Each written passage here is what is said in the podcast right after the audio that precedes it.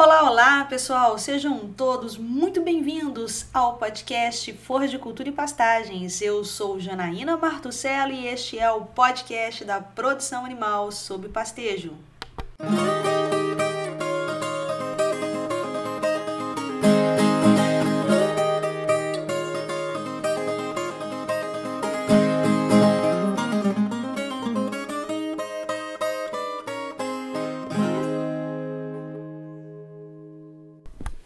E aí, pessoal, que bom ter vocês aqui de novo em mais um episódio do nosso podcast do Forra de Cultura e Pastagens. E conforme eu já havia prometido para vocês nos episódios anteriores, a gente agora vai continuar falando daquelas plantas forrageiras que têm alguma representatividade nos sistemas de produção sob o pastejo no Brasil. Então hoje nós vamos falar de Penicetum purpúreo, conhecido também como capim-elefante. E a gente vai se concentrar então em falar um pouco de história e utilização dessa planta forrageira tão importante, principalmente para sistemas em que a gente utiliza corte, as nossas capineiras. Então, o capim-elefante, ou Penicetum purpúreo, ele é a planta mais produtiva do mundo tropical. Estou falando de planta forrageira, viu, pessoal? Então, uma planta extremamente produtiva, desde que bem manejada e que atendida às suas exigências em fertilidade do solo. Só para relembrar aquilo que eu sempre falo para vocês, Quanto mais produtiva for a planta, mais exigente em fertilidade do solo ela é. Penicetum purpureum, assim como braquiária, que nós já conversamos aqui no episódio 4, se eu não me engano, ou 5, não me lembro mais.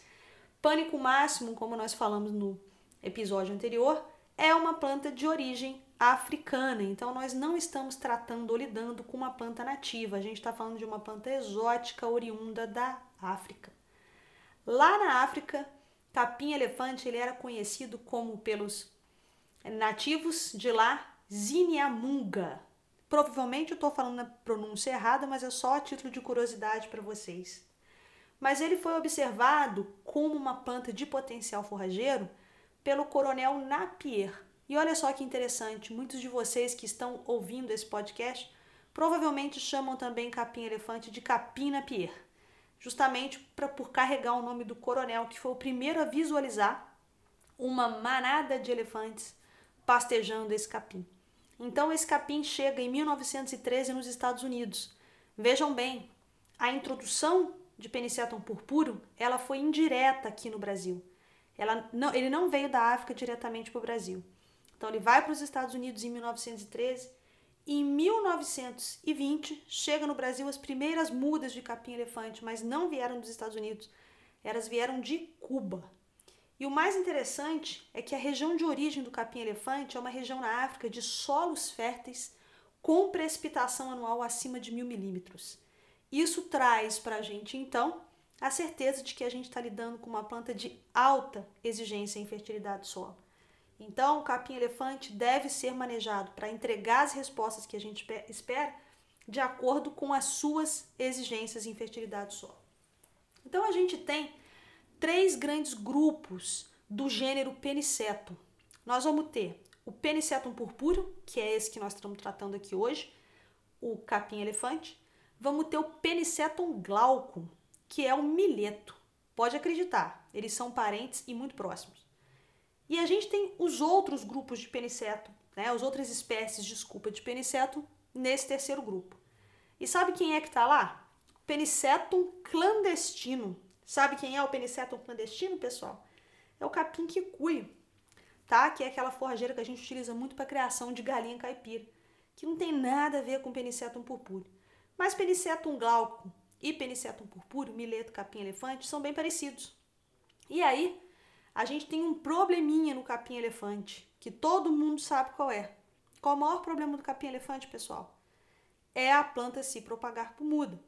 Então, como há uma semelhança genética, e não vou explicar isso agora, porque isso é extremamente complexo, entre Penicetum glauco e Penicetum purpúreo, os pesquisadores da Embrapa, que inclusive detêm um banco de ramoplasma onde tem bastante variabilidade de capim-elefante, cruzaram então o mileto com o capim-elefante para tentar obter o quê? Uma planta que se propagasse por semente. Imagina um capim-elefante, a planta mais forrageira, mais produtiva do mundo tropical, propagado por semente. Né? Então, desse cruzamento entre o mileto e o capim-elefante, surgiu a cultivar paraíso, sobre a qual nós vamos falar um pouco mais adiante, que é um híbrido. Tá? Então, o programa de melhoramento genético de capim-elefante se encontra na Embrapa Gado de Leite, em Juiz de Fora, Minas Gerais. E foi essa equipe de trabalho que colocou para a gente no mercado o capiaçu, que é uma forrageira que tem sido largamente utilizada, que chegou nos produtores rurais aí, tem sido utilizada com relativo sucesso. Nós vamos falar um pouco dela um pouco é, mais adiante, tá? Então, como a gente já havia comentado, Capim-elefante é uma planta de alta exigência nutricional. Nós vamos falar aqui para vocês as principais cultivares que têm sido utilizadas hoje no nosso sistema de produção. E eu vou dizer para vocês que a gente tem que elevar a saturação de bases para algo em torno de 50 a 60%. E a gente só faz isso com calagem, com correção do solo. Então é importante trabalhar a fertilidade do solo para que você obtenha sucesso no cultivo das suas plantas de capim-elefante. O capim-elefante ele é utilizado predominantemente para corte, ou seja, capineira. Tá? Então ele é uma forrageira que se preza muito por isso, pela sua alta produtividade, pelo seu excelente valor nutritivo, pela sua boa capacidade de rebrota. Então ela é muito utilizada com o propósito de ser oferecida como verde picado no coxo, principalmente em sistemas de produção de leite. É também uma forrageira que se preza para ser utilizada na produção de silagem com relativo rendimento e depois nós vamos falar um pouquinho do capiaçu, que tem sido utilizado demais para esse propósito. Para a utilização de silagem, para silagem, a gente precisa fazer em alguns casos o emurchecimento dessa planta ou e, e ou colocar aditivo, tá certo? Para que então a gente consiga corrigir o teores de matéria seca e algumas inconsistências nutricionais que a gente pode corrigir com o aditivo, além de nos ajudar, em alguns casos, a aumentar o tempo de utilização dessa forrageira, dessa silagem, desculpa, para ela ter mais estabilidade. Capim-elefante pode ser utilizado para pastejo? Sim, pode ser utilizado para pastejo, mas algumas cultivares elas têm uma alta capacidade de alongar como. Isso vai fazer então com que a gente tenha problema de domar, entre aspas, essa forrageira, né, pessoal? E aqueles mesmos problemas que eu já comentei com vocês em relação ao Mombasa. Acontece que aqui a gente está falando de um maior alongamento ainda. Você imagina utilizar uma cultivar como BRS Capiaçu para pastejo? Inimaginável. Inclusive o boletim da Embrapa não dá para a gente essa opção. Não existe essa possibilidade. Ela é utilizada para corte ou para silagem, tá? Por causa da altura da planta. A gente não vai conseguir manejar e domar essa planta. Para ser utilizada para pastejo, nós vamos ter algumas opções, como por exemplo a cultivar mote ou anã, né, o capim elefante anão, que é aquele mais baixo, e a mais recente, que foi lançada em 2012, a cultivar curumi. Tá? Então depois nós vamos falar em detalhes sobre o manejo da cultivar curumi para pastejo. Existem trabalhos antigos da década de 80, da década de 90, em que ainda tentavam se estabelecer alturas de entrada e saída para a utilização de capim elefante em sistemas rotativos. Entretanto, Hoje a gente não faz mais esse tipo de trabalho, porque existem outras forrageiras que são mais adaptadas ao pastejo, inclusive a própria cultivar curumi. Então não tem por que a gente estar tá avaliando Camerun, Napier em sistema de pastejo.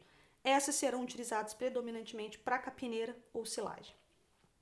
Capim-elefante, pessoal, diferente do que eu comentei com vocês lá no podcast de braquiária sobre a apomixia, que é um modo de reprodução em que a gente não tem uma reprodução sexuada nas plantas, tá certo?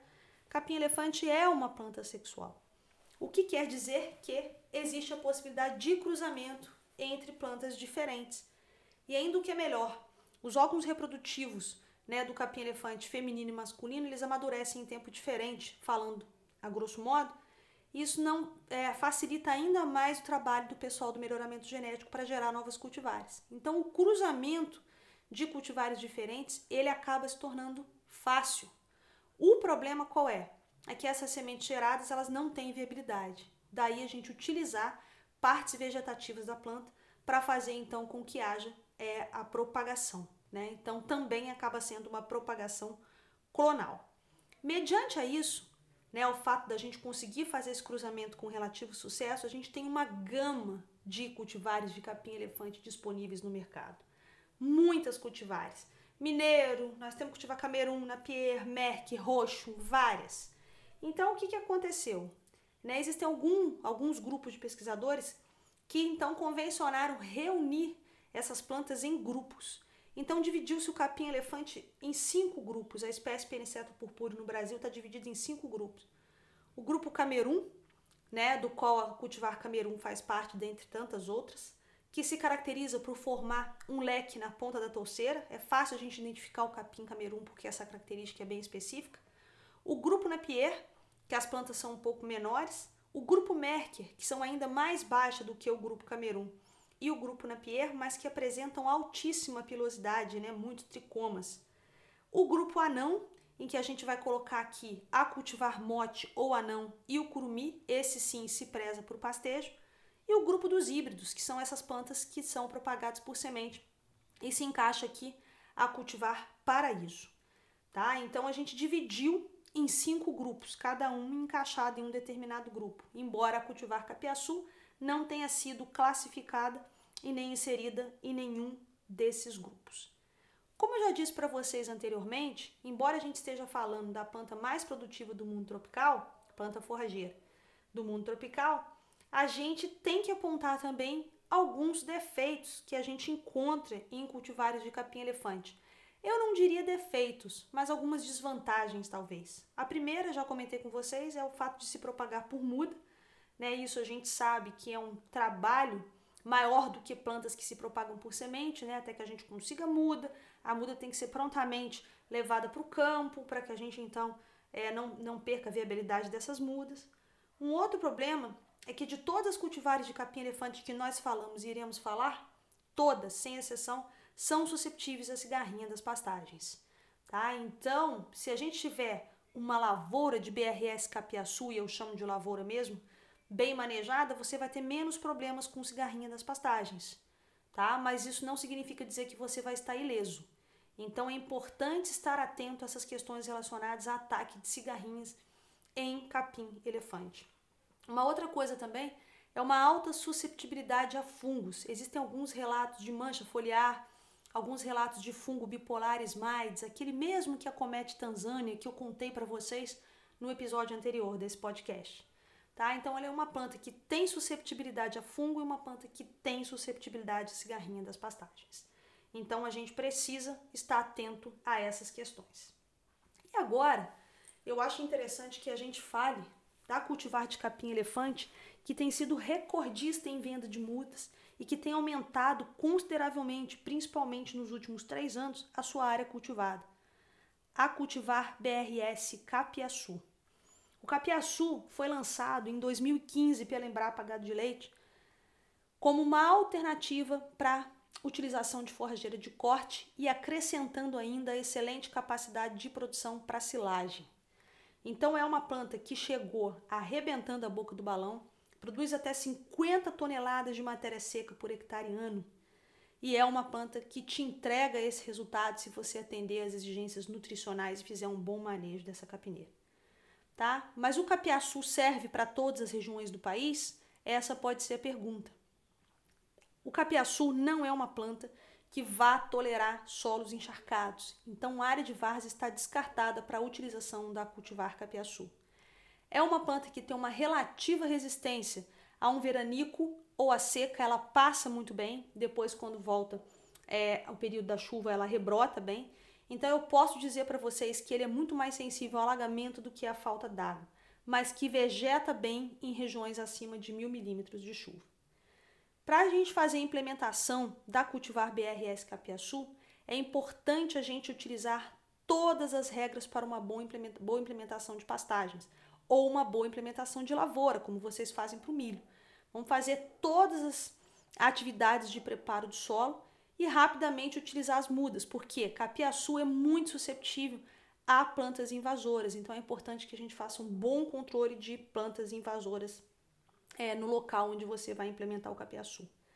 É interessante que a gente faça sulcos de 20 centímetros de profundidade, com espaçamento entre linhas variando de 90 centímetros a 1,20m. Lembrando que se a coleta for manual, você pode diminuir essa, esse distanciamento para diminuir ainda mais a invasão por plantas daninhas. Mas se a sua coleta for mecanizada, é interessante você abrir um espaço superior a um metro por causa da passagem das rodas do trator. Então, isso é importante se atentar, ok? é uma planta que pode que deve ser colhida para corte com 70 a 90 dias, dependendo da região, tiver mais ou menos com 3 metros, 3 metros e meio de altura. E se você for utilizar para silagem, você vai colher entre 90 e 110 dias, algo em torno de 4 metros e meio. Isso depende também da sua região. Aí você pode estar se perguntando se há necessidade de colocar aditivos né, na silagem de capiaçu. Existem relatos e experiências nossas aqui de produtores que colocam aditivos e outros que não colocam, de produtores que colocam inoculante e outros que não colocam. Há variação na qualidade dessa silagem? Sim, essa variação existe, mas sem muitas diferenças significativas. No boletim da Embrapa está dizendo que não há necessidade de inoculante se você colher no prazo certo entre 90 e 110 dias, com mais ou menos uma altura próxima a 4 metros e meio. Então não haverá necessidade. Se colher antes, você vai ter problema com matéria seca, né? Então há necessidade de você colocar um aditivo, nem que seja para sequestrante de umidade, tá? Então, a cultivar BRS Capiaçu tem sido extremamente utilizado no nosso sistema de produção.